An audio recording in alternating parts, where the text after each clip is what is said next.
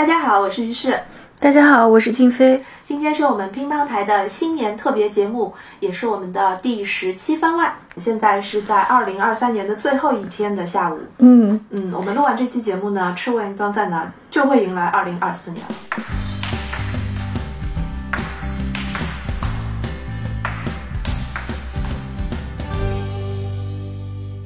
然后我们今天呢，本来是要说一个正常题目的，对吧？我们要说吗？你之前跟我说，你说你要做恐怖片的，哎，对，我是特别想做一期恐怖片，因为我觉得恐怖片是对我来讲是最解压的一种类型。是的，于老师已经跟我推荐了好几次了，说，哎呀，我们年底就要做恐怖片呀，然后这恐怖片真的特别解压呀，又下饭又解压。就 是对，而且其实还特别适合什么时候呢？特别适合情人节档。嗯，你觉得抱适合头新闻界？对，抱抱在一起看恐怖片，不是一件很温暖的事情吗？嗯、是吗？然而，并没有很多人像我这样想。嗯，然而就是这不是一个比较非主流的选择。哎，总而言之，于老师给我推荐了恐怖片这个选题啊，我左看右看右看左看，然后觉得说算了算了，年底了，我实在不想看恐怖片。那我们还是随大流啊，我们今天呢就来做一个乒乓台的年终总结吧。嗯，好的。嗯，如果要说总结的话，现在我来给大家播报一组官方数据。别的平台我们先不说，我们只说小宇宙平台。那在这一年当中，也就是二零二三年当中，乒乓台一共被播放了八千六百七十九个小时五十二分钟。然后我们的听众朋友们遍布全世界的二百九十八个城市。还有什么需要盘点的？哦，你就遵守去来划一划。没没有什么成绩可供人。没有没有没有没有，总是有成绩的，因为至少我们每差不多每个月都做个一期对一点一期这样子吧。嗯，然后还可以，还可以。嗯最受欢迎的三个单集呢是第四十六期茨威格小说的史上最优改编，嗯然后第二名呢是三十八期的摩西和伟人像留在了书里。嗯，摩西和伟人像还算是今年的第一期嘛，印象还嗯挺深刻的。对，现在还是今年，也是大过节的时候，春节的时候，我记得咱俩录的。对的，看把这个剧追完了之后录的。嗯然后第三名呢是四十二期讲达内的那期，我们生活在一个对我们的努力毫不关心的时代。嗯确实，你不做年终盘点，你也不知道啊。然后做了年终盘点，你也很惊讶。就是我们预想当中一些可能就是比较普及的，然后大家都会喜欢的，呃就是说题材上面比较通俗一点的，其实好像也没有那么多的。你是觉得我们流量不够，即便是畅销的东西也帮不到我们，我懂了。对对对，就比如说像其实是这个意思吧？对对对的流是量并没有很大，但是 anyway，它让我们很开心就好了。克拉克森对，他是真人秀嘛，对吧？我本来觉得说又欢乐又可爱，结果到了年底盘点的时候，发现大家对茨威格和达内的兴趣更大，这点也让我很震惊。说明我们当时给自己的定位是正确的，就是一定要来说一些小众的、冷门的、有知识的，虽然听起来好像有那么一点严肃。啊，前两天就有人跟我投诉说你们是不是太严肃了？这位同学，你现在一定在听，对不对？所以我现在很严肃的跟金飞老师来讨论一下，我们是不是太严肃了呢？我觉得这个投诉我们从开始的第一天就听到了，现在，然后到现在也一副很躺平、很死猪不怕开水烫的样子。因为这些东西已经隔了，已经用了三四十年的人生经历去打造出来的这么一个骨子里的东西是没有办法改变的。嗯，就这样吧，就这样吧。我我觉们得我我觉得挺好的，就是因为闲聊节目在播客界也是相当的受欢迎，大家会觉得。呃，有一些人陪伴陪伴你，对就是聊一些开心的话题，莫名其妙的无厘头的东西也很开心。那我觉得那些闲聊节目已经有很多了，有很多很成熟的，那大家听他们就好了。我们要闲聊，肯定也没有他们聊的那么开心。我觉得挺好。我们现在不是就聊的挺开心的吗？只不过可能我不会像他们那么会抛梗、接梗，然后造梗，但是我们也是会闲聊的。嗯，好的，我们今天来演示一下我跟金飞老师是如何闲聊。如何尬聊？嗯，好，我们刚才已经播报了我们去年辉煌打引号的辉煌的战果。嗯，完了以后，那我们说到这里的时候，必须要提到一件事情：为什么我们的战果会这么的打引号的辉煌呢？因为二零二三年其实对我跟静飞来讲都是一个挺辛苦的一年。嗯嗯，我不知道大家有没有去听跳岛的年终的那一期自由潜水。那那一期当中，每一个主播是要来讲一个自己的关键词。然后那天呢，我就说了一个关键词，就是深呼吸。嗯因为真的就是我觉得二零二三年所有的事情都难以推进，因为前面三年积压了很多，以至于今年就是所有的人都是一个堵住的下水道的状态。我不知道别人，反正我是我，我在一个堵住的下水道里面艰苦的挣扎了整整一年。我有画面了。对，然后呢，就是别人都是去年的年底的时候阳的，然后呢，我是在二零二三年的日正中午的时候阳的。你是个晚阳。对我是个晚阳，所以呢，就是导致就是我很多的事情在应该快速推动的时候又卡在那边，嗯然后又又因为生活上的事情啊，或者工作上的事情啊，都很难推进，以至于今年很多时候我都必须要让自己深呼吸，我才能够稳定住自己的情绪。嗯嗯，那这是我这方面的。然后静飞老师这方面呢，他前半年也在，唉，深呼吸，深呼吸。喘不过气儿来。对，那个上半年其实静飞老师也是喘不过气来的原因是什么呢？我这边是从去年十二月一号的时候啊，在看理想这个平台上面做了一档节目。嗯然后其实我们之前在播客里面提到过一嘴，但是提到过的时机就已经是这个节目的末尾了。我估计没几个人能听到那个第二声。从去年的十二月一号一直到今年的十月底，我基本上是要维持一个星期两更这样的一个更新的频率，做一个音频的付费节目。嗯那么所以就是赶稿的压力非常大，一直在关落实这个事情，那就怠慢了，怠慢了我们乒乓台的所有的听众朋友。嗯，怠慢了大家，真是非常的不好意思。但是确实我就这个时候才意识到这种不断更新的压力确实非常大。那个时候我也跟于老师吐槽，我说呀，你这么多年你都是这么过来的，可太不容易了。嗯，对的，有截稿期的压力。嗯，那么这个节目呢，现在还在看理想平台上面有售，嗯，它名字呢叫做《去电影院的路上》，嗯对，它是一个比较综合的、系统的，从各个方面来为大家讲解电影的一个节目啊。那么同志们要比我们的乒乓台更严肃哦，你这样说，没有人要去听。但是更专业。嗯还好啦，还好，它其实也是面向入门者的一个节目啊。就是如果大家对电影感兴趣的话，就是编剧啊、导演啊、美术啊、声音啊、后期啊，甚至一直到后面的制片啊、放映啊，我们是分了这么一些板块来逐项的跟大家讲解电影这件事情的。嗯，也欢迎大家去看理想的平台上面去收听这档节目。请大家给金飞老师打钱，打钱，打钱，不给钱的都是白嫖。你这个年底要钱要的很直接啊。对啊，我们认真的来说，就是说，就是看理想的这个这个节目跟乒乓台可以说是一个很互补的。觉得我听了金飞老师的那个在看在去电影院的路上了之后，我有个很明显的感受，就是说，嗯，看理想的这个节目是以电影本位的，是的，嗯，你可以看到电影的呃发展流程，然后制作流程，是一个完全从电影人的角度去去做的一一档这个课堂类型的讨论。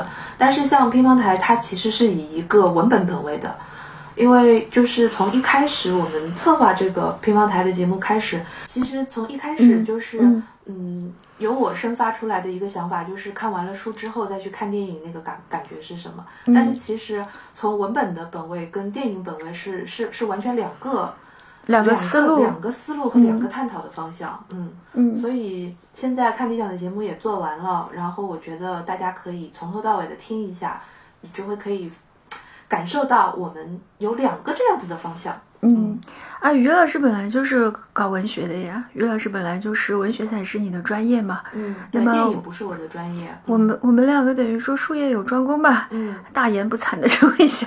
这是这是非常非常非常诚实的一个、一个说法。可是呢，这两个专业又有这个很有趣的交集嘛，嗯，对吧？而且现在其实这种交集有的时候也非常值得去探讨，还是很有意思的。嗯，总之呢，这个节目现在也已经做完了。我希望二零二四年，终于有空来做我们的乒乓台了。二零二四年，我希望我们乒乓台可以更新的更多一点啊！因为我刚才数了一下，我也吓了一跳。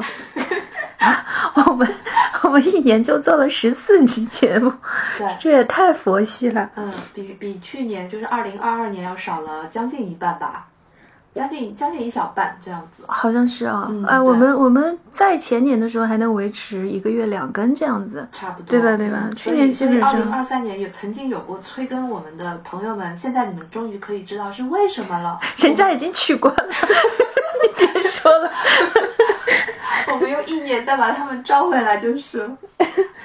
一年之后快回来开张了，开张这是一个恐怖片。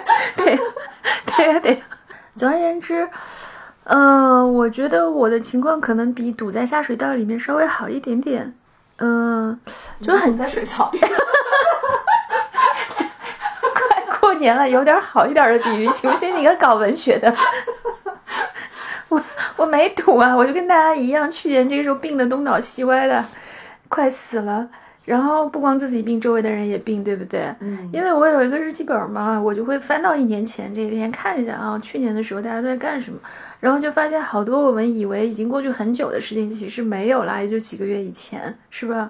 记忆就很奇怪，它会把这种事情都变得好像很遥远，但实际上去年一月一号我就是在发烧当中度过的。对的，你你那时候没有，你晚阳，哎，我我阳的时候，全世界都已经蹦跶在，对都已经蹦跶到不行了，然后就只有我一个人，就突然之间，哎，是是是，我记得那时候好像是那个跳岛年会，哎，不是跳岛年会，跳岛有一个嗯，嗯，初夏的时候，对的，你也就不行了，倒了，完了以后就就一个人自己在家里面，是吧？苦苦的挣扎了两个星期，嗯，都一样我我其实差不多一个星期就完事儿了，差不多病程差不多就是这样。但是如果身边人东倒西歪都是跟你交叠啊，那个就真的很糟糕。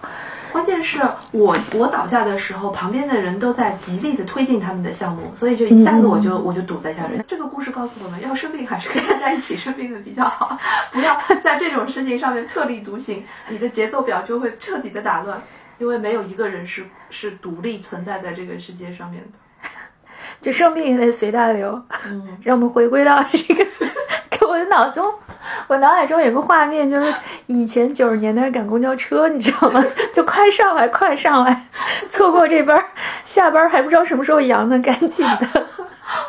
所以呢，讲到这里的话呢，先祝大家，包括我们自己，所有的人，二零二四年的时候健健康康、平平安安，对，这个才是最重要的。真的，嗯，嗯。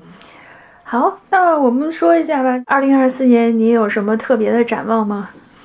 二零二四年，我觉得要吸取二零二三年的经验，嗯。就是说，我们其实回顾一下二零二三年我们做的这些节目当中，有一些是让自己收获很大的。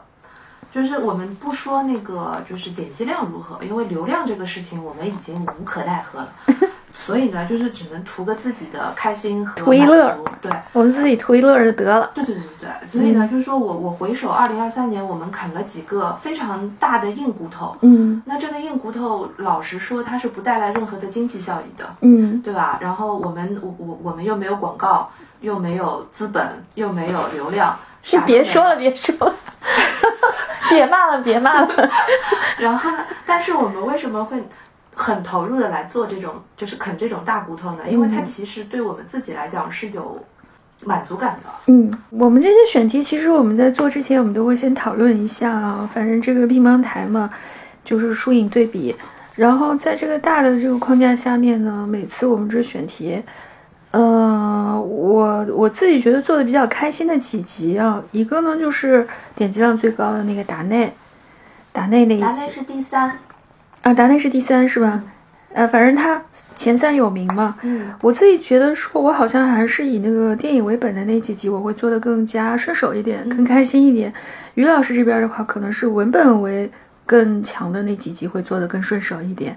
比如说有一集啊，我觉得内容太硬核了，嗯，而且文本量太大了，包括对这位作家的理解啊什么，在短时间内把它做下来，我觉得简直对我是个巨型的挑战。虽然我们这个节目，嗯我真不知道有多少听众在听啊，也能够带给人多少人去这样的嗯知识吧。但是我们自己准备的时候还是很认真的，嗯会去把他的这个作品什么全部都好好的读一遍，然后所有的这种理论观点都梳理一下。对的，像是杜拉斯这一集，嗯，杜拉斯这集我真的我觉得我准备了好久，啊我而且们差不多有准备了两个多月。对吧？嗯，然后你想想他的书，他的电影，特地拍了一张照片，就是至少我这边重新看过的书，对就是在沙发上排了整整一溜，站起来的话 大概有我半个人那么高了。著作等身，嗯，真的，对吧？就是著作半身，呃，杜拉斯的这个体量极其的大，主要是大在他的文学这一块，是但是他电影这一块呢也很大，但是大的就是感觉不一样。杜拉斯的这个电影也不少啊！我的天，我就是说去挖挖了一下，我才知道他这个电影根本就也是很可观的，他的这个电影作品也很可观。然后他做改编啊，然后他自己拍啊，包括他衍生出来的一些关于电影的想法，都实在是光体量上面来说就不小啊，还是的更不要说还有他的思想研究啊，这样就你。说当时为什么我们不定一本呢？为什么我们就 我问你呀，我跟你说说情人嘛。对啊，情人大家都说哦，情人梁家辉的屁股就好了嘛。你你嫌弃啊？你就说这有什么好说的从一本，结果就把他所有的都说了，就是这种这种有点吓人学。习的这个动力有点过大，劲儿有点过猛。对，我觉得这个点啊，你简直可以去做一个至少硕士级别的开题论文，嗯，是不是？是的，就谈谈杜拉斯的电影和文学什么的，的你这个你去做吧，三年你就去做这个题目吧，嗯真的是有的说的，有的研究的，我们就这样我们 就很愣的。我我们就是就是互相的这个激励之下，就一口气把这件骨头给啃了。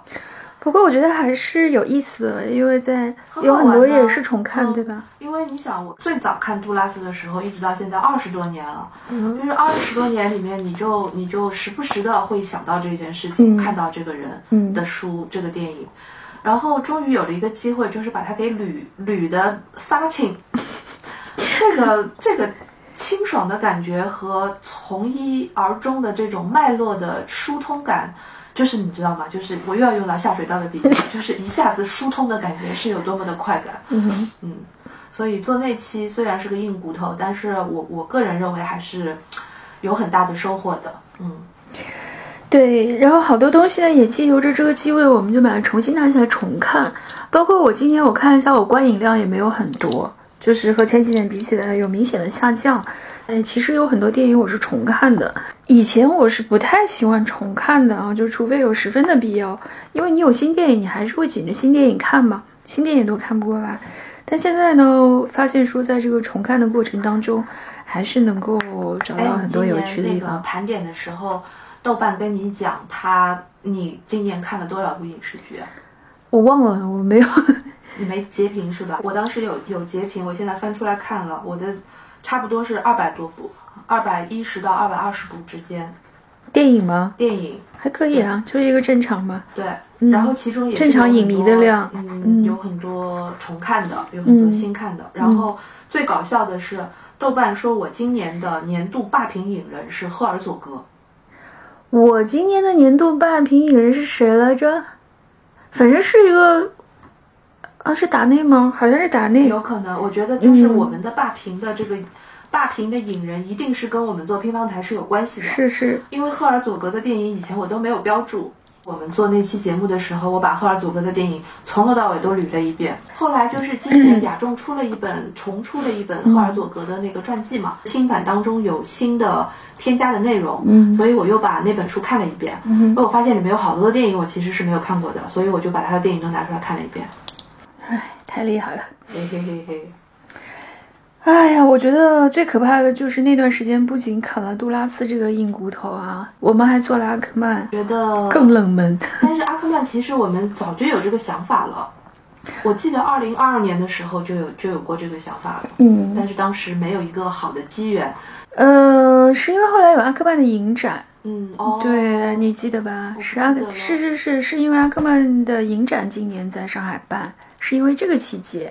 那个书到现在我们也没有，对哦，那个是那个后来找的电子版康拉德的小说嘛。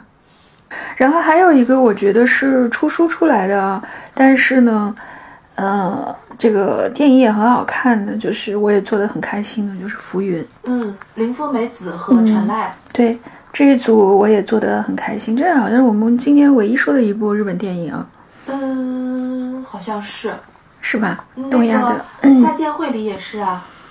啊，那个是漫画嘛，嗯对吧？那个是漫画。嗯，像浮云跟那个陈赖，其实之前的几十年里面还是有人曾经提到过的，但是我们 该怎么讲呢？我觉得就是每次说陈赖的时候，尤其是这两三年，因为陈赖在这两三年当中的影展啊什么的还挺多的嘛，但是每次提及他的时候，就不再会有新的人去提到林富美子了。嗯嗯，所以当时我们就想说，哎，既然又出了一个新版的浮云，那就不如来把他们两个扯在一起说说。因为对于像陈赖这样的导演来讲，林富美子的存在是极其极其重要的。对，也是构成了他作品当中相当重要的另外一半了，对的几乎是。嗯，然后像这种就是呃作家和电影人的这种黄金组合，除了他们这一对，而且他们这一对很很很离奇的，就是林富美子去世了之后，他们这对组合才形成，这个也是很离奇。有个时间差。对，然后就是跟这个同样是黄金组合，但是他们都是在世的时候就已经开始合作的，就是我们刚刚说完的这一期是拉斯洛和贝嗯贝拉塔尔的。，对，嗯，这期我也觉得相当的有成就感，因为我不知道我们当时在节目中有没有强调说，我们这一期乒乓台是中国媒体当中第一次有人把这个电影和这个书捆绑在一起说的。你现在强调了，我现在强调，现在强调再再再强调一遍，对的，这是我们简中第一份儿，是吧？简中第一份儿，嗯嗯，嗯，同志们再去听一遍，开玩笑，非常的 bossy。论文做了吗？论文写了吗？赶紧去做。是，总而言之，反正去年这一年吧，就是这几个这几个选题，我现在回顾起来啊，还是挺开心的，还是看到了很多之前如果不做节目的话不可能看到的视角，对的，然后也不会延伸到这么细，就是细细的我们先看一遍，思考一下，有的时候写一写，然后再讲一遍，对。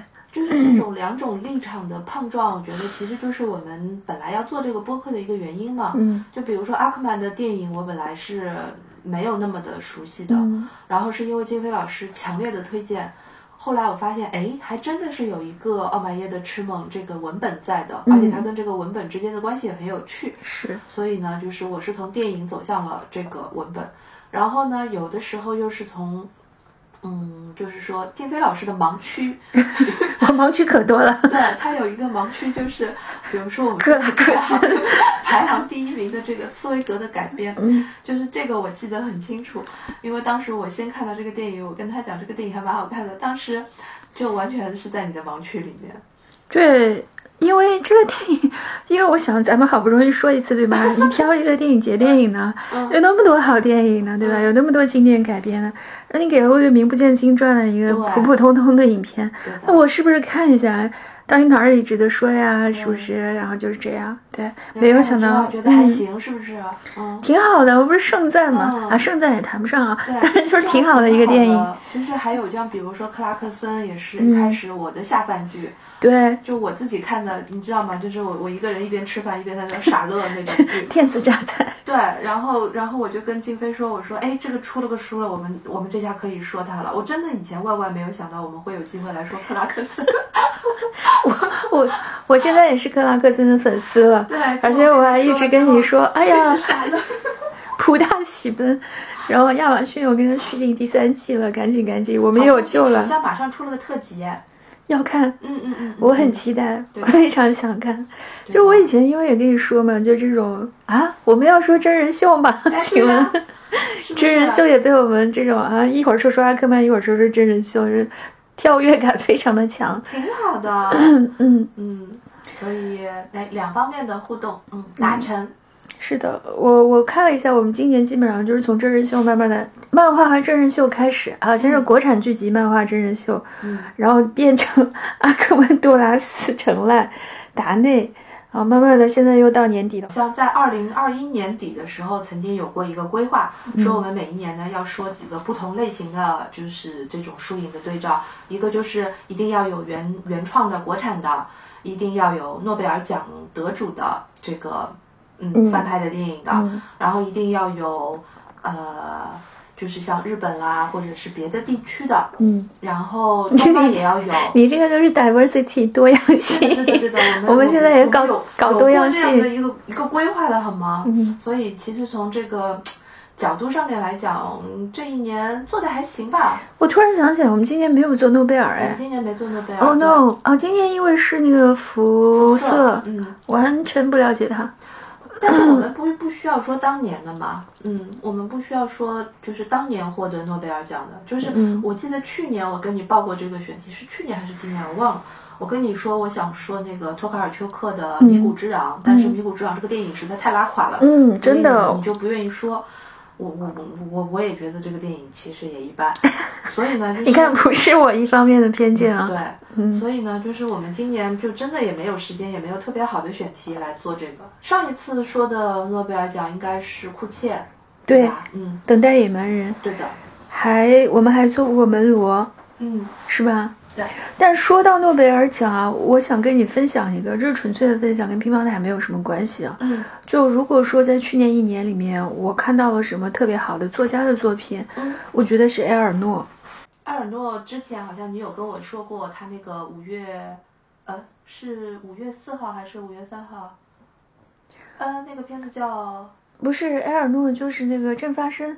啊，正发生，对对对对嗯，对，正发生这个这这个选题，我们其实当时也是有想过的，后来就放下来了。因为当时我看那个电影的时候啊，我感觉那时候好像埃尔诺的书在国内还没有出版的那么多，没有，所以那个电影给我的感觉呢，就是和那个你说的那个五月不是啊，就是四三三三天四周什么的，哎呀，我也忘反正就。是一个电影里面有三四五针对这些数字的，讲讲少女得胎的那个救命我感觉肯定会有人在这里停下来，然后在留言里面跟我们纠正那个电影叫，好，我们等大家告诉我们，等大家就不去查了，就是就四月三号，四月三周两天。对对对，哎呀，终于想起来了，下水道通了。今天的关键词就是下水道。下水道通了一次，耶！四月三周两天就蒙奇拍的那个堕胎片非常像，嗯，当时的感觉就是这样。然后那个电影看了一下，开头也觉得一般般，但是后来读了埃尔诺的那个小说啊，我真的是非常非常喜欢。我今年那那我嗯们就在这边当场定下来好了，我们下一次就来说诺埃尔诺，因为埃尔诺刚刚好，上海人民他们上个月不是就这个月十二月份出了一套就是五本的一套他的那个书。昨天晚上看的那本刚刚好也是他一九七六年的时候写的一个呃少女然后怀孕的事情。你看的是哪本？因为艾尔诺书都挺薄的如，他们所说，或并不是那本。嗯嗯我买了他四五本，就是一个男人的位置，还有一个女人，嗯还有那个往往昔什么，有一本，呃，悠悠岁月，嗯悠，悠岁月，我大概现在在看他这几本。如果说对，如果说今年有什么特别好的书啊，那那我这个班门弄斧了。就是我看过的这个小说里面的话，我真的是觉得 他的艾尔诺特别好，他的小说又不长，每一本都很薄，对吧？其实他的文本呢，我觉得有他好的地方，但不是属于我特别来劲儿的那种。我很喜欢。嗯，对，我觉得不知道哪里，反正就是还挺打动人的。好，那那那我们来就说艾尔诺，这样我们就可以把这个坑填上了。就是我们二零二三年的诺贝尔奖得主的这一期，我们二零二四年来说，二零二二年的诺贝尔奖得主们二零二，四年说两期诺贝尔奖得主的就好了嘛。嗯，好呀。结果现在我们就交换了，我我说了一个我很喜欢的今年的小说，嗯，小小说和小说家。那于老师今年你看过的电影里面有什么你特别喜欢的？就是你最喜欢的，你挑一部吧。啊，要挑啊，那肯定啊，这个太难了。我我今年喜欢的电影其实里面有一个，他讲的是一个传教士，用我们现在的话来说，他就是个摄影爱好者，所以他就背了一个一套早期的那种呃银那种叫什么银盐摄影的那种机器，然后去到了他去传教的这个北欧的呃这个这个山地里面，哦，他是去北欧传教，叫创造之地。sorry，OK，sorry，OK 嗯，叫创造之地。这是我今年唯一打的五星哦，除了除了除了陈丹燕老师那个片子之外，我唯一打的一个五星就是《创造之地》。呃冰岛的片子，对的，嗯，不错，就他这个片子，我也不知道为什么，就他每一个东西都在我的点上，嗯嗯包括他的那种安静。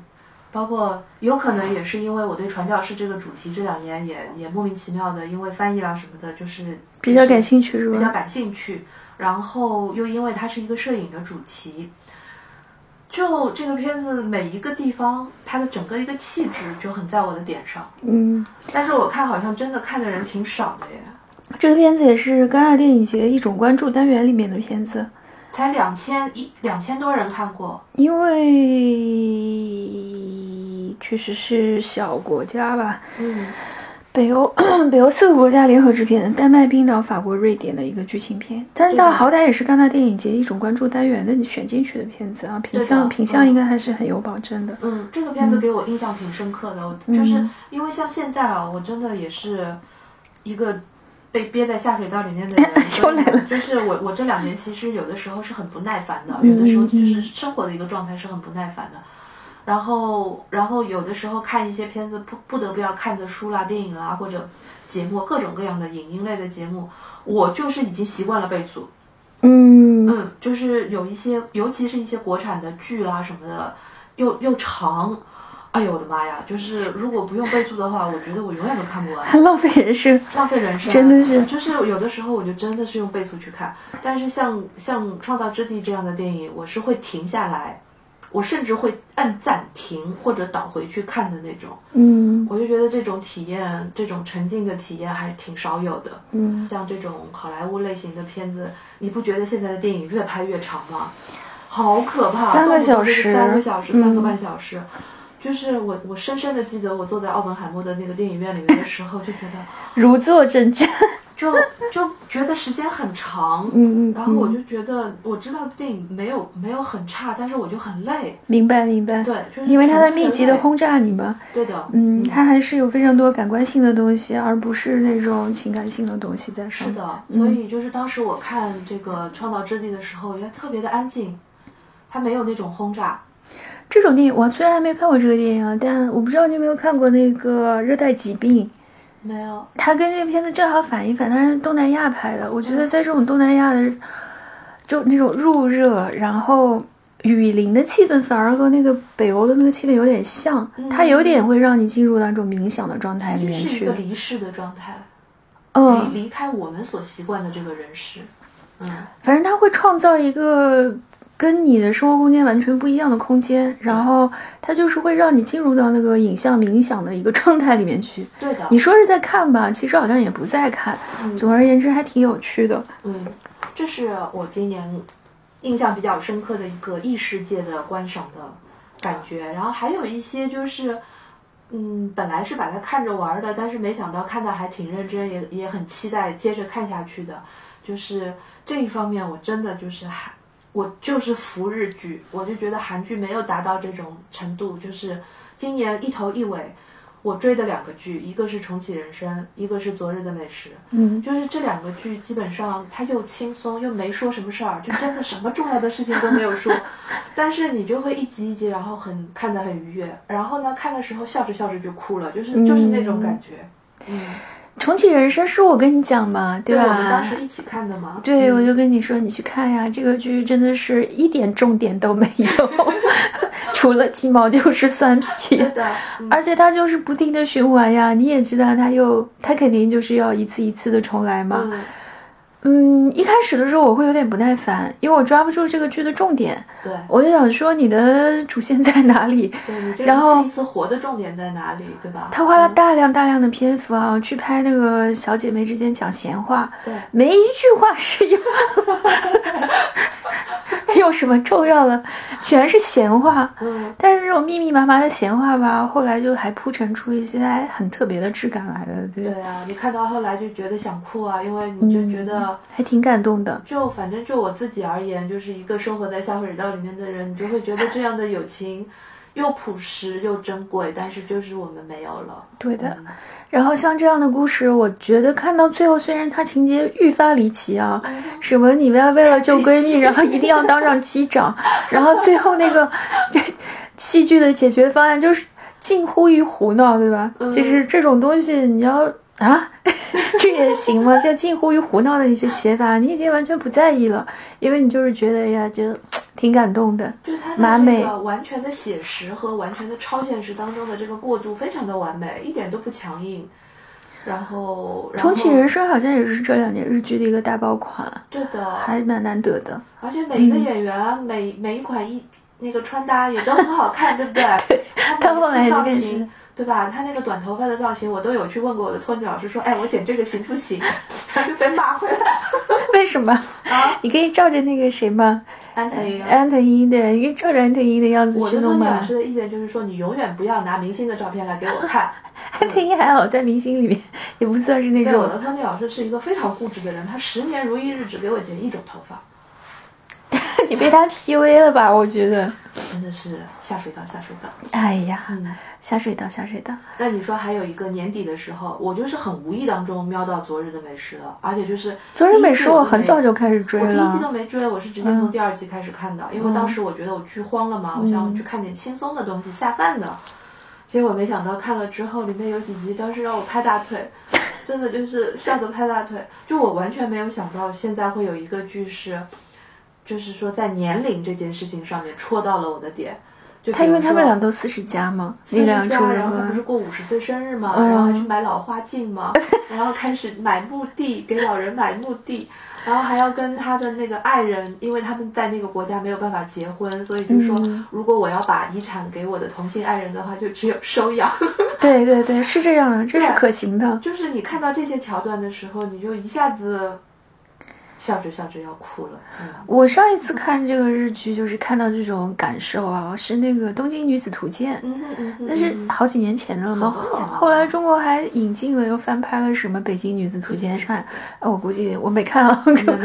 我估计可能是拍不到原著的那种意思，就是就是那个《昨日的美食》第一季我看了，然后第二季因为觉得没有第一季拍的好，就没没没看完。那可能是因为我没看第一季，所以反而就看下去了。对，第一季更更自然一点，我就把它当做一个美食番来看了。它确实是个美食番，就是它教你怎么做做简单的那种菜啊，怎么去抢超市的临期食物啊，好好笑。对，但非常的生活，非常的贴近我们自己本身的生活这种。所以我就觉一日得说，哎，三餐看日剧我能够我能够对对上很多的这个对的这个点，但是就看美剧和看，比如说英剧，还有看国剧，就就从来没有这么对应过。我觉得我们这一代人可能对日本文化的接受度还是要高很多，因为看动漫、看日剧。嗯，新一代的人应该都在看韩剧，但是韩剧当中就是没有像这种能够戳到戳到我的，我几乎没有看过韩剧。所以啊，我这会不会是我们流量太低的原因之一？我觉得是吧？但我现在啊，我突然看到了眼尾膏在那边。哦，看到了，对好大一个，我不需要那么大。Anyways，插个题，总而言之就是。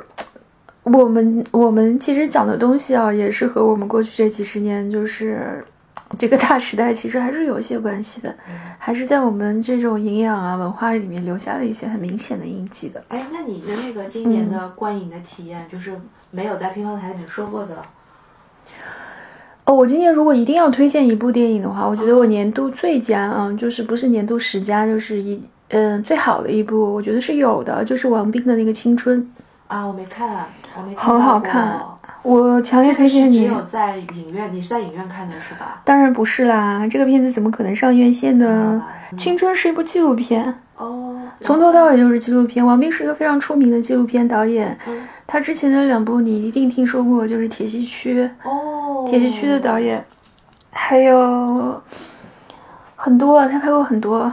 那我知道了。对，我看到过海报，但是因为我没有看到资源，也没有看到影院，所以就没看过。B 站上就有好，，B 站上全部的，全长大概三个半小时，但你丝毫也不会觉得乏味。我觉得是我今年看到过最好的电影。它是什么样的主题呢？它那个跟拍了一组人啊，在浙江，呃，一个很小的地方叫做织里。然后织里这个地方呢，其实是一个中国的织造古镇，可能从唐还是宋的时候，这个地方就变文机著生啊，就是一个纺织业非常发达的地方。但是呢，他们现在就变成了非常多的这种小服装集成加工厂，然后很多很多的年轻人到那里去务工。这些人的年纪大概最小的可能只有十五六岁，OK，大一点的话也就二十一二岁。我了解了。其实正好是大学生吧，可能是高中到大学这么一个阶段的这种年轻的打工群体。嗯其实我觉得说大家说到打工，可能会觉得他们没钱啊是什么，其实不是的。他们二零一四年的时候已经挣可以挣到不少钱了，但他们的生活呢就很枯燥。比如说他们以前写富士康的那种，就是有没有相似的地方？富士康的那个也是生活非常的闭塞。我觉得他们比富士康要好一点。嗯，他们为什么叫青春啊？你看了就知道了。哦，就是我看了很感动。嗯他那个他那个影片开始没有多长时间的时候呢，我就就他那个青春会让我想到一种非常古老的青春，远远要比我们这个现代社会要古老很多的那种青春，就是男的女的年轻男女关在一起啊，然后他们也要生活啊，他们也要织造啊，他们也要嗯打闹啊、嬉戏啊，就是在那样的一个环境里面，他们就这样自然而然的生活着。就是他没有什么批判视角，他就是很好的去把这个生活环境给你呈现出来，我我觉得真的很好，好的，那超过我今年看的所有的剧情电影。那我现在来点个想看，嗯，真的值得看的，这三个多小时你不会浪费的，我肯定也不会倍速，对不对？你绝对不会的。它和我们平常看的那种就人工制造出来的影像啊，有一种非常大的不同。它还是法国、卢森堡、荷兰制片啊。王斌的纪录片一直都是法国的公司帮他做的，帮他做的后期，他的后期公司应该在法国，然后宣传发行应该也是法国的公司帮他做的。OK，嗯，他很早就开始这样做了。这个片子哦，这个片子其实是今年七十六届戛纳电影节主竞赛单元的一个片，他有拿奖吗？他没有，但他入围已经是非常了不起的成就了。而且据说当时他在卢米埃尔厅放完了以后，全场全场起立给他鼓掌。嗯，真的值得看的。可以的。嗯，对，所以我今年我觉得，如果要让我选一对书和电影的话，书的话我就会觉得是埃尔诺，然后电影的话我就会选王斌的这个纪录片。那我要选的话就太多了。对呀，所以你会选哪个呢？我这个太多了，这个书我就不选了，书太多了，嗯，而且书每一个书的好都不一样，它没有可比性。然后电影的话就，比如说美剧的、日剧的都有不一样的好的。嗯嗯嗯，我觉得电影跟书这种文艺类型的产品，还是跟一个人的生存状态有很大的关系的，是的，是的，对吧？你比如说像《镀金时代》这样的美剧，我去年看我就看不进去，我今年看的时候我就觉得特别的看得进去，我不知道为什么，可能它就是解压，你又来了，你今年啥都是解压。对，它就是解压。我今年为了解压，我就一口气看了好几部美剧，就是包括恐怖的，包括这个。如果你要说那个恐怖的美剧的话，今年是你推给我的吧？就是那个《恶社府》对啊，那肯定是我推给你的。所有的恐怖片里只有我会推给你。恶社府挺好看的，它不恐怖，一点也不恐怖，改编和拍的都很好，很很精良。对。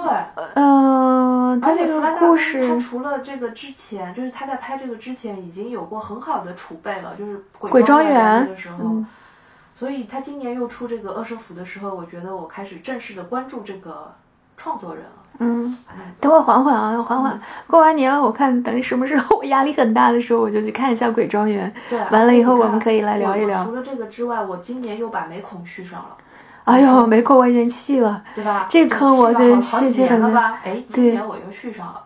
你可太牛了。没空，我真的觉得到后面就是什么呀，这就是，胡说八道你看他嗯真的就是胡说八道。但是今年他把美恐的这个主题完全放在了女性生育这件事情上面，我觉得就好搭。就是当嗯，然，它剧情到后来还是有点不够猎奇啊不够好。但是就是说，它这个点是抓的对的，就是。我觉得生育这件事情，它如果是把它做在恐怖片里面，那是那是非常契合的。极其的好。哎，你有没有看过《阴风阵阵》？看过，对吧？嗯，我觉得那个也是一个跟那个女性身体恐怖有关的，不一定是生育啊，但是你想想他那个特效做的，胸口一个巨大的洞，对，嗯是的。好家伙，我们最后还是落到恐怖片上了，逃不开，拉回来，拉回来，拉回来，把我从下水道拉出来。赶紧吧，出来吧。嗯好，那于老师，你有没有什么，比如说去年最失望改编呀，或者最失望，呃，名头很大，看了以后觉得哎呀不过尔尔的？我前两天看的这个，我其实本来很激动的嘛，你记得吗？就是比比较遥远的事我记不得了。我我们先说一个比较近的，因为记忆比较的鲜活。嗯就是上个星期，我发现屠夫十字镇出了电影，我就当场立刻马上下了，然后就去看了。嗯而且就是看完了之后，就是百感交集，就多好的一本书啊！嗯然后就拍成了这么一个，尼古拉斯凯奇主演的。他债还完了吗？他不是已经吸引了吗？吸引个屁啊！他今年今年两两两大三个片子都是他的，他每一次出来拍片儿，大家都说求求你了，你债怎么还没有还完呀？他他之前有很多八卦，是娶了一个嗯呃，就是名模是吗 dealer，不是，好像是赌场的一个发荷官很很有点性感的一个亚裔女孩子，但是什么我有点忘了，我记不清了这种八卦的细节。那很多年前了吧？对呀、可是他就是好像近二十年一直在做这种事情，狂接烂片，狂拍。屠夫十字镇是一个非常强悍的文本，嗯非常强悍的一个文本，而且它就是对于心理描写啦，对于就是这个，嗯，世纪变革这个关键时刻的这种这种知识分子的思考写的都很深刻，然后然后拍出来就是一个半死不活的东西，然后。就是里面很恢宏的那些场景呢，他他当然他处理的很克制，就是他没有把那些特别血腥的场面，就是刻画的很，就是就是就是轰炸型的那种密集的视觉轰炸、影视听轰炸，但是呢，就是又有了一种半死不活的气质。嗯而且就是他那个片子，呃，那个书里面重要的情节就是讲一个，也是很好玩，是讲一个知识分子的这个青年，然后他有这个进步的觉醒的这个这个意识，然后呢，他想知道，就是他很喜欢卢梭，好像，嗯他就想知道大自然的这个环境跟人文的这个世界环境到底有相差多少。那在那个年代里面呢，美国就是西部正在拓荒的那种时高峰期，嗯然后就是每年都会有很多人去屠那个牛，嗯嗯所以就会有一个像屠夫十字镇这样的一个地方，所有的人都是靠屠牛来活着的。嗯嗯比如说有做毛皮生意的啦，什么什么的。然后他就去到了这个镇上，就跟着就是尼古拉斯凯奇演的这么一个屠牛的人上了山，进了峡谷，追踪到了一大群牛。因为那个时候已经屠牛牛已经快被屠没了，你知道吗？嗯所以他们好不容易找到了一群牛，结果就停不下来了。他就处于一种屠夫有的一种狂热是吗狂热，他就停不下来了。结果他杀的牛，他根本运不走。嗯到了那个阶段的时候，刚好又遇到了暴风雪，结果这一队人马就困在了山里面，嗯。要在山里面跟这一群已经没有办法搬走的死牛的嗯。毛皮，然后共度一整个冬天。嗯。然后等他们好不容易熬过这个冬天了，就是下山的时候，其实就是大概只运了一车这样的量吧，就是就是，然后你想那个年代，就所有的牛，他们只要皮毛、骨头和肉都不要了，非常残忍的一个原始积累的过程。嗯然后这个你你可以想见那个少年，一个有人文精神、热爱索罗的爱默生的这么一种少年，嗯然后他到了这样的一个环境当中，度过了这么一个冬天，他有多大的改变？嗯嗯然后等他们下山了之后，这个镇子里面就是屠牛毛皮时代，西部拓荒到此为止，因为就是铁路造好了，是吧？就他们白忙一场，他们白忙一场，就是就就讲了这么一个故事。还挺有意思的。对的，就是这个书嗯其实是看得我就是不肯放下的那种书，嗯所以他后来拍成了这个电影，就是拍的半死不活的，光光光是把这个故事线理了出来。然后最后呢，又把它就是结尾是结在就是印第安人保护野牛这个这个落点上 就非常狭隘书，听上去有点不对劲。哎，好像跟书不是一码事。然后它里面描写这个主人公的这个角色也好，就这个主人公的角色就是一个工具人，他没有思想了。这个书里面都是关于他的思想，但是到了这个电影里面，他只是一个，他只是一个出钱来做这件事情的金主的一个工具人。我突然听你刚才在讲这个电影的更更改啊，故事情节，我特别想给你推荐一个片子，就是早期那个美国西部片里面有一个人叫约翰福特，嗯你肯定知道吗？嗯对吧？他超级大导演，嗯他有一个电影啊叫《红河》，我知道，贼好里看面，那个牛超有劲道，对不对？超好看。所以啊，就是那种拓荒时代的感觉拓荒时代才是那个气氛嘛。这个屠夫十字阵拍的就是半死不活的哦。不过我跟你讲，西部片确实也是一个早已没落的片种了。对的，嗯，花你看现在那个个《花月杀手啊，》，那个也是奇奇怪怪借着这个西部片的，也不能叫西部片吧里，面其实是有很多这个种族的这个这个甚至有点和我们当代的这个议题有关系的，对吧？它它那个还不只嗯，是西部的。对。总而言之就是《花月杀手》也是半死不活的，就就觉得好多片子都半死不活。嗯，就不来气。嗯，对，我发现我们乒乓台的一大的特色就是什么剧火我们就不说什么，就是何必呢？就比如说奥本海默那个时候，嗯我们两个也讨论过，我们说我们要不要说奥本海默，最终还是没说。正好借今天这个机会，呃，上个月嗯，上个月我去做了这个采访，就是凯伯德的采，访，，奥本海默的那个呃传记的作者，对他的传记的作者。然后我就跟他聊到这个诺兰的电影吧，他当然是在各种场合里面就狂赞这个诺兰的版嗯本，嗯嗯狂赞这个拍的好。然后呢，当时因为就是采访嘛，你知道，就是你也不可能说很多的私私私密的这种这种真心话 就只能冠冕堂皇的来聊一聊。但是就是聊到几个细节，我觉得还挺好玩的。然后就是说，像这样的一个原著的作者，他去看这个电影，他一共看了六遍，嗯就是就是每看一遍的时候，他都能看出新的东西来。然后包括就是作为背景人物当中存在的，就是他们在一些 party 的场合啦，嗯背后有一些背景当中有人在玩手鼓啦。嗯嗯其实那个玩手鼓的人就是后来拿到诺贝尔物理奖的费曼。嗯嗯，他说这个东西就只有我们原作者才能够看得出来。一些内部梗，对一些内部梗，然后他就只有他，而且还不是第一眼看到的时候，是在看到第三遍还是第四遍的时候，啊，他发现了他一，下子反应过来说：“嗯哎，那个玩手鼓的小伙子就是应该费曼，应该是费曼。”对嗯对对对。然后他就注意到了好多这样的细节，以以证明就是说诺兰拍这个片子其实是很用心的，嗯嗯他跟原著靠得非常非常的近。然后呢，就是他提到一点，他说诺兰也加了一些东西，这个加的东西也是他喜欢的，比如说那个就是他那个他在做演讲的时候，不是很多人在跺脚，然后他诺本海默奥本海默的那个幻觉就是看到人脸在融化，因为他嗯想到了在广岛的那些人，然后他就说，哎，他说你知道吗？那个脸融化的那个小姑娘是他女儿吧是？诺兰的女儿，对。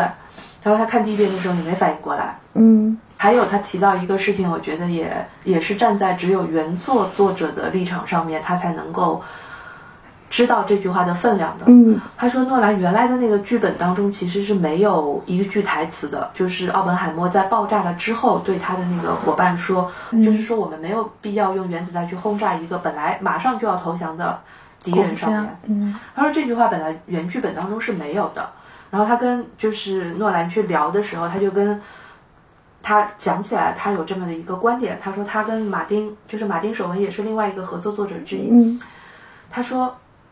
他们得出来的结论就是说，奥本海默那个时候听到了军情报告了之后，他的各种的心理的复杂，就是从那个时候开始的，因为他意识到，就是说这个东西从科学已经变成了政治，嗯已嗯经被武器化了之后，是用在了一个没有必要去用的立场这个战场上面。那么，那么，那么这件事情到后来就变成了一个他所科学家所没有办法控制的事情，所以他到了战后，他才会那么反对氢氢弹什么什么。然后他跟诺兰讲了之后，诺兰就把这句话又加进去了。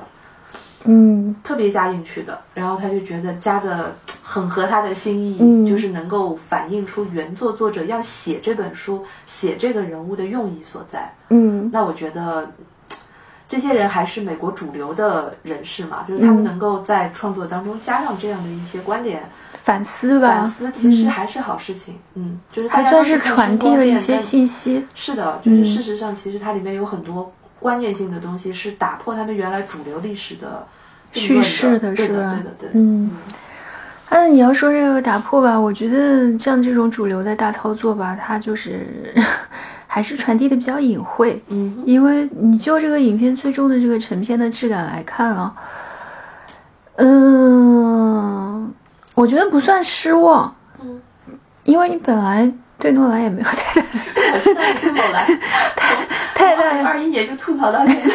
哎，没有没有，我就因为他盛名在外嘛，他现在作为好莱坞第一梯队的大导演嘛，到现在为止，到今年年底半年的时间，九点五亿美元已经超过了。全球吗？对，还好吧，他到现在全球也没有破十亿，那芭芭比应该全球的票房高过他了，同差不多同时呀。哦，好像对的，巴比海默嘛。对呀、嗯，联动的呀。他作为一个这样投资的，作为一个七十毫米的，拍一个传记片啊，科学家的传记片，它跟像那种娱乐性质的芭比还是那不能这么说，那不能这么说。不同的电影的话，你看他的那个制片厂，他一定是想要说尽可能的这个票房上面都会有考虑的嘛。嗯，他虽然是传记片，但那你要看是谁来拍呀、对吧？要拍的是谁呀、对吧？总而言之，我觉得还行。这片子如果让我在今年的回顾当中，它可能就不是很重要的一个电影。虽然它是个很大的电影，但它可能不是。其实应该更重要一点。就是他的那个 message 如果真的是更偏知识分子性的一点的话，从这个角度来说，我觉得芭比的那种知识分子批判要比他强的。但是芭比太、嗯芭比只是套了一个很喧闹、很浅薄的壳，但是它是后面像那个就是格雷塔，格雷塔和鲍姆巴赫两个人吧，多多少少他们也是看白噪音长大的吧？对呀、我们我们很早以前就把宝压在了他们身上，说过白噪音，对不对？是吧？你就说这两个人还是有他们这一代人的这种知识分子嗯观点的吧？也不是说他很尖锐啊，但他们还是有观点的。但你说诺兰有啥观点？我觉得他就是一个很好的商业导演，他是顶级的商业导演，没啥好说的手上的活儿好得很，非常好。竟然用 IMAX 来拍了一个传记片，这倒也，哎，我甚至觉得这可能就是他一开始的一个营销点吧。对啊大家已经知道了，这个就是嗯你 branding 自己的一些方式嘛，对或者你标签自己的一些方式。他到最后就是大家都会把他这些点拿出来，到时候可说呀。嗯，他就算自己想用十六毫米拍一个，说不定哪一天也可以成为一个营销点。我一个一直拍七十毫米的人，我到时候我来拍一个十六毫米给大家看看。所以这个我一直觉得诺兰拍的最好的其实是那种标准的爆米花电影，他就拍的很好，像那个《黑暗骑士》就拍的很好，他自己编剧，他自己导，他自己想要三丁什么 message 的这种电影就差稍微差点意思。嗯，好吧。但是还是回到我们刚才那句话，什么片子火我们都没说，芭比我们也没说。但是芭比没说是因为它没有书嘛，他没有说对，嗯，比没说。所以请大家原谅我们，我们不说芭比是有道理的。嗯，呃，我们可以对，我没什么好辩解的，就这样吧。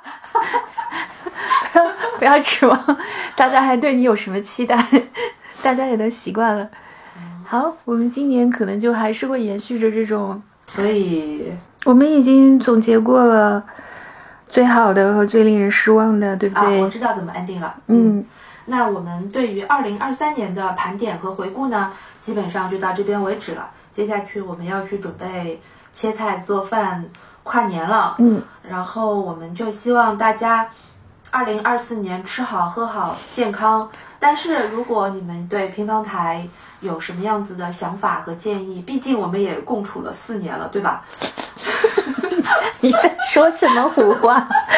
对，我们这个是真的就是乒乓台已经进入第四年了嘛。是的，所以就说，如果有有有有朋友，嗯，想对我们说一些什么的，不管是建议也好，不管是批评也好，或者说些好听的话也好，打点钱也好，请给我他一个亿。可以给我们留言，嗯，我们的公众号，还有网易云，还有小宇宙都可以给我们留言，嗯，是的，所以还有喜马拉雅。呢。对对对对，还有喜马拉雅，对，所以就是我们每一次能够，就是我这次看到我们有观众呃听众朋友们有遍布将近三百个城市的时候，我其实还是自己硬加了两个，嗯，马上就会有三百了，就是就是我我其实还挺高兴的。我很惊讶，我就想哇，那哪儿呢？哪儿呢？哪儿呢？